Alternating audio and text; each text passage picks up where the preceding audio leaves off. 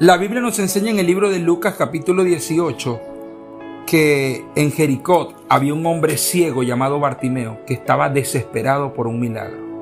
Este hombre sabía que Jesús estaba pasando por las calles de Jericó, cerca de donde él estaba, y como no le podía ver, quería llamar la atención de Jesús porque anhelaba que un milagro ocurriera en su vida. Este hombre quería ver y comenzó a gritar, Jesús, hijo de David, ten misericordia de mí, haz un milagro.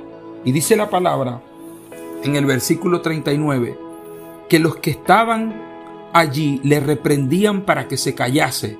Pero ¿sabes qué hizo Bartimeo?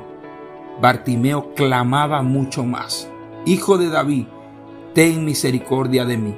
Entonces Jesús se detuvo y mandó a que le trajeran a su presencia. Y cuando estaba allí le dijo, ¿qué quieres?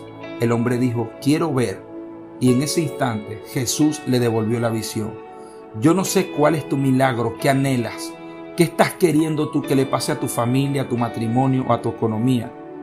Tienes que seguir clamando, tienes que seguir orando, tienes que seguir gritando y llamar la atención del maestro. Mucha gente te dirá, no inviertas porque nada va a pasar, Venezuela no va a cambiar, tu matrimonio no tiene mejoría. Tú decides callarte o hacer como Bartimeo, clamar más fuerte. Hay un Dios que necesita que tú llames su atención. Sigue clamando, sigue creyendo, sigue teniendo ánimos y expectativas porque Dios tiene un milagro poderoso para ti. Así como hizo que Bartimeo pudiera ver, también puede bendecir tu vida, tu familia, tu matrimonio, tu negocio y tu economía en el nombre poderoso de Jesús. Ánimo, no te rindas. Dios te bendiga. Nos vemos en la meta.